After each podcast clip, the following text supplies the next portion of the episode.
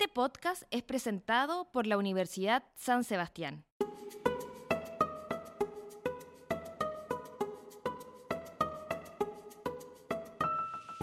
Bienvenidos y bienvenidas a un nuevo capítulo de la Jornada Podcast. Hoy nos acompaña Anivik Aguilera, jefa de monitores del Centro de Educación Ciudadano y de la Facultad de Derecho de Ciencias Sociales de la San Sebastián. Anivik, cuéntame, ¿cómo estás? Muy bien, Constanza, muchas gracias por la invitación. Gracias a ti por estar hoy día con nosotros. Cuéntame un poquito, este tremendo nombre, jefe de monitores del Centro de Educación Ciudadana. ¿Cómo partió esto? ¿Cómo te motivó a llegar a este punto de tu carrera? Bueno, la verdad es que este Centro de Educación Ciudadana de la Facultad de Derecho y Ciencias Sociales tiene una existencia de aproximadamente 12 años. Yo cuando era estudiante de Derecho pertenecí como monitora, es decir, a mí me capacitaron para después yo ir a colegio de alguna manera a poder como ser una herramienta y capacitar a estudiantes de establecimientos educacionales. Bueno, yo después egresé, me titulé y cuando ya estaba como ejerciendo como abogada, me llaman de la universidad para hacerme cargo de este centro, de los monitores específicamente. Y la característica que tiene este cargo de alguna manera es que yo tengo contacto directo con las comunidades. Y este centro trabaja con dos grandes destinatarios, que son los ciudadanos de alguna manera, un vecino de cualquier comuna, por ejemplo, y los estudiantes de establecimientos educacionales. Entonces, al estar en contacto directo, de alguna manera como que me permitió tener conversaciones muy transparentes y conocer ciertas limitaciones, complejidades, ¿cierto? Y ahí de alguna manera como que surge este como motivación de alguna manera, por decirlo así, de querer como contribuir con estas limitaciones que tenían las comunidades educativas. Cuéntame un poquito de qué se trata este proyecto, que tengo entendido que se llama Proyecto de Vinculación con el Medio, Convive, Empatiza y Evoluciona.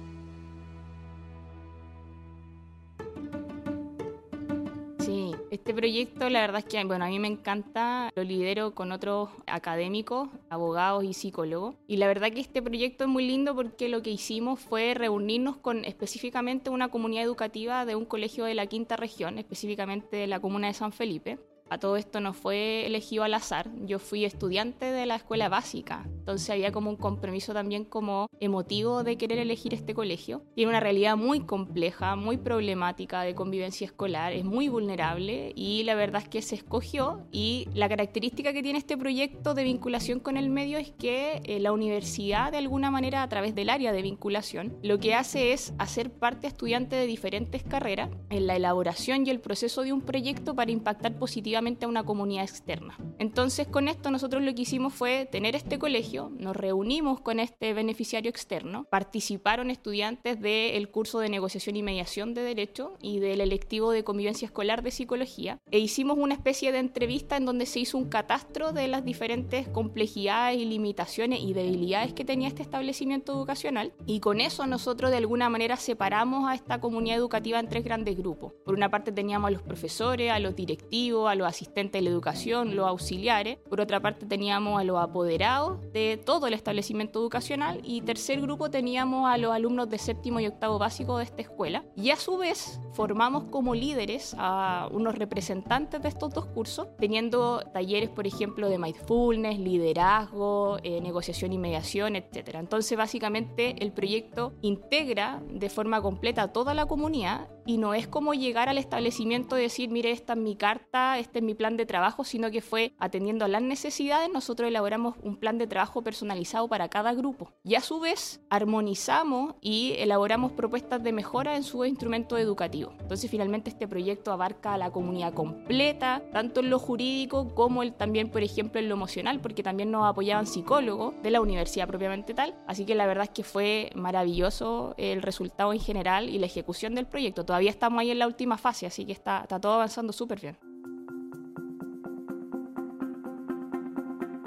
El fondo, ustedes están haciendo una especie de conversatorios. Hoy en día el bullying, el tema del acoso escolar, está cada día más en boga porque antes cuando nosotros éramos chicas el bullying como que no existía. ¿Qué buscan con estos conversatorios? ¿Qué buscan en el fondo para ayudar a estas comunidades? ¿Cuál es como el fin de estos conversatorios entre la comunidad? Yo creo que principalmente es poner el tema sobre la mesa. La verdad es que el bullying y la convivencia escolar o el acoso escolar eh, se pone sobre la mesa cuando hay algún tipo de suicidio, por ejemplo En julio recibimos la noticia que en La Serena un chico se suicidó, una chica se suicidó por bullying. Me tocó ir a un colegio en la quinta región en donde habíamos hecho una charla de bullying y justamente hace tres, cuatro semanas atrás se había suicidado un chico por bullying ahí. Entonces, la verdad es que este tema se pone sobre la mesa y se hace de alguna manera parte a la comunidad educativa de decir, hagámonos cargo todo. De aquí hay, manera, hay una problemática que necesita de solución y por eso necesitamos de alguna manera contribuir, impactar y ser una, herramienta en definitiva a estas comunidades educativas que necesitan de apoyo. Me pasa mucho que cuando voy a los colegios,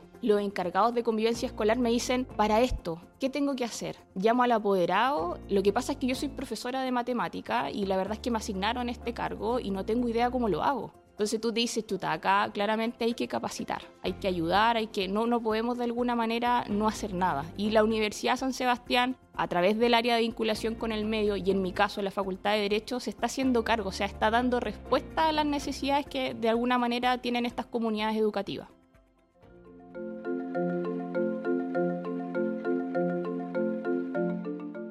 Eso mismo te iba a preguntar cómo las comunidades igual han recibido estos, tanto los conversatorios, como que intervengan un poco en las comunidades. Cómo ellos han tomado toda esta información y la han transformado o traspasado quizás a sus hijos, quizás a sus pares.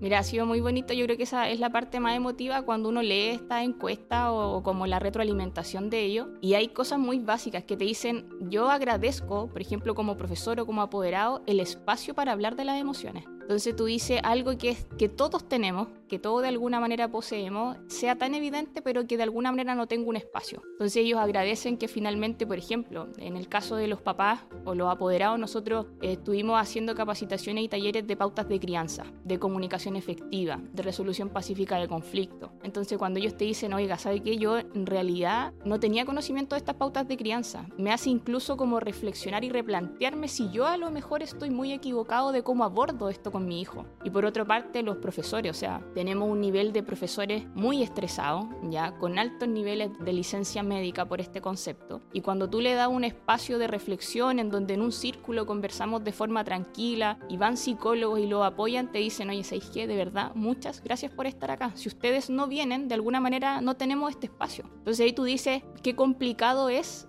el tema y qué pocos nos hacemos cargo. Entonces aquí vuelvo de alguna manera a recalcar la importancia de que la universidad se hace cargo y está dando respuesta. Y eso es súper importante porque finalmente no estamos observando, sino que estamos ejecutando. Así que eso es muy importante y relevante en estos tiempos.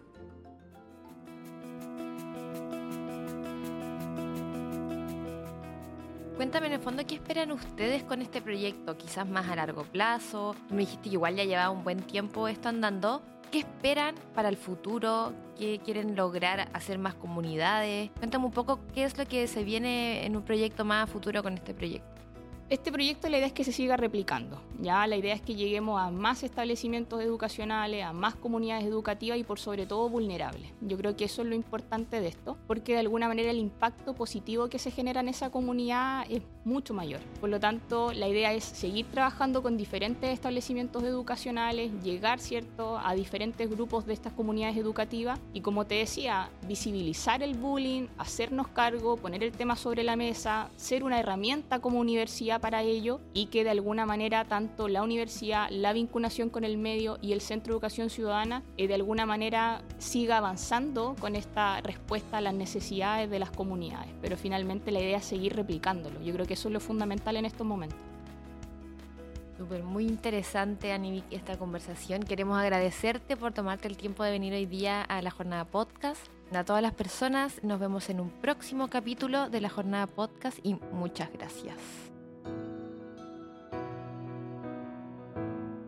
Este podcast fue presentado por la Universidad San Sebastián. Para los desafíos de Chile, la educación es nuestra respuesta. Universidad San Sebastián, vocación por la excelencia.